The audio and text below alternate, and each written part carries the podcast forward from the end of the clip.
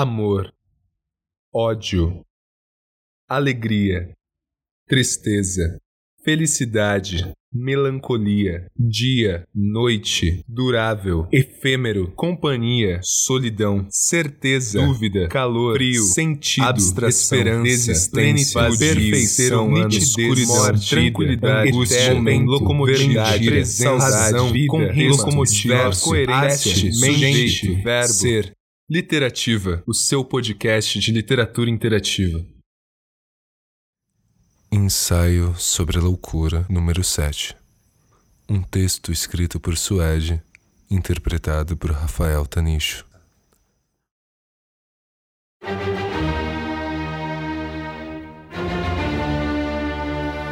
O que se esconde por entre o silêncio?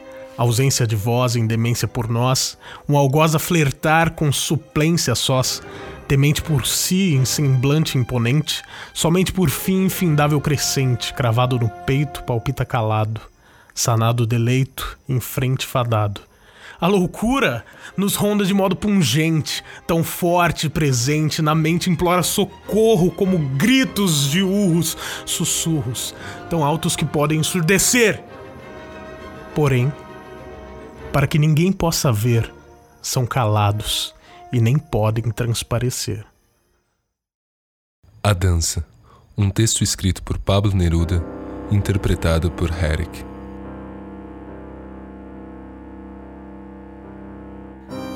Não te amo como se fosse rosa de sal, topázio, ou flecha de cravos que propagam fogo. Te amo como se amam certas coisas obscuras, secretamente, entre a sombra e a alma. Te amo como a planta que não floresce e leva dentro de si, oculta, a luz daquelas flores. E graças a teu amor, vive oculto em meu corpo o apertado aroma que acende da terra. Te amo sem saber como, nem quando, nem onde. Te amo diretamente sem problemas nem orgulho. Assim te amo porque não sei amar de outra maneira.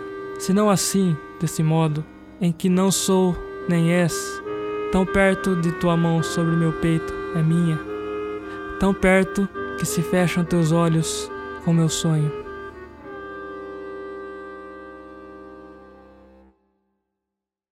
Nada a ser feito. Um texto escrito e interpretado por Suede. A cada palavra escrita, dita em evidência a minha ausência.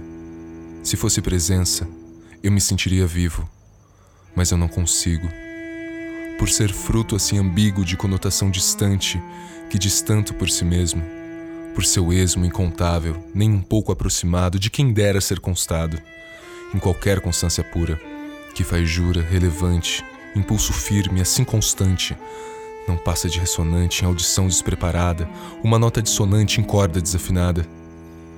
Soa muda, incomodando, vez por outra afinando, todo tom descompassado em simetria palpitado, um compasso 3 por 4 que se perde trespassado, nota em nota solfejado, que não é nem mais tocado.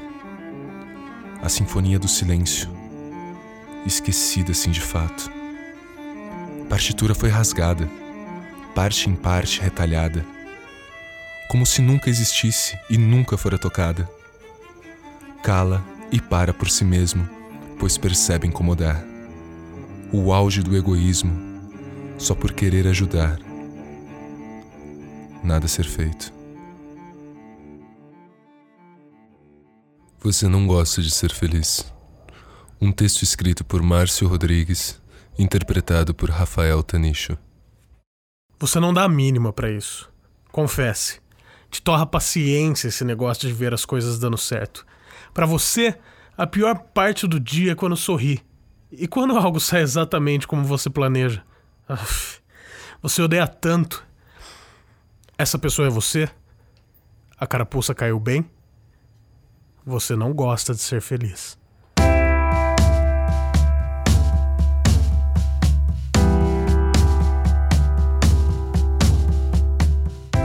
Me deixe explicar. Presta atenção.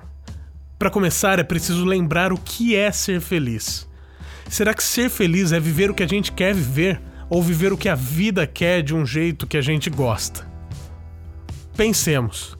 Não é preciso muito para ser feliz, só é preciso usar a inteligência que todos nós temos, e não é nenhuma inteligência de curso superior, é só aquela de respirar oxigênio. Te digo que não gosta de ser feliz porque você não valoriza quando é. O que te alegra o dia? O atalho para a felicidade é a alegria. O quanto você comemora quando seu dia acaba bem? Você agradece por mais uma chance de fazer a sua parte para as coisas darem certo? Você se perdoa por insistir em mandar uma mensagem que não vai ser respondida? Você dorme com a paz da missão cumprida? Você não gosta de ser feliz. É só ver as coisas começarem a dar certo e lá vai você, cavando motivos para criticar. Você reclama até quando tudo vai bem. É quando conhece alguém interessante e começa a procurar defeitos. É quando o aumento do salário vem, mas não é o bastante. É quando a reunião é ótima, mas poderia ter sido mais curta. É quando o trânsito está indo bem, mas não está perfeito. Você é responsável em assassinar a sua felicidade. Você transforma os minutos de alegria em segundos. Você perde o sorriso num piscar de olhos. Presta atenção em como cuida da sua felicidade. E não me venha com esse papo de ansiedade, pois ansioso todo mundo é.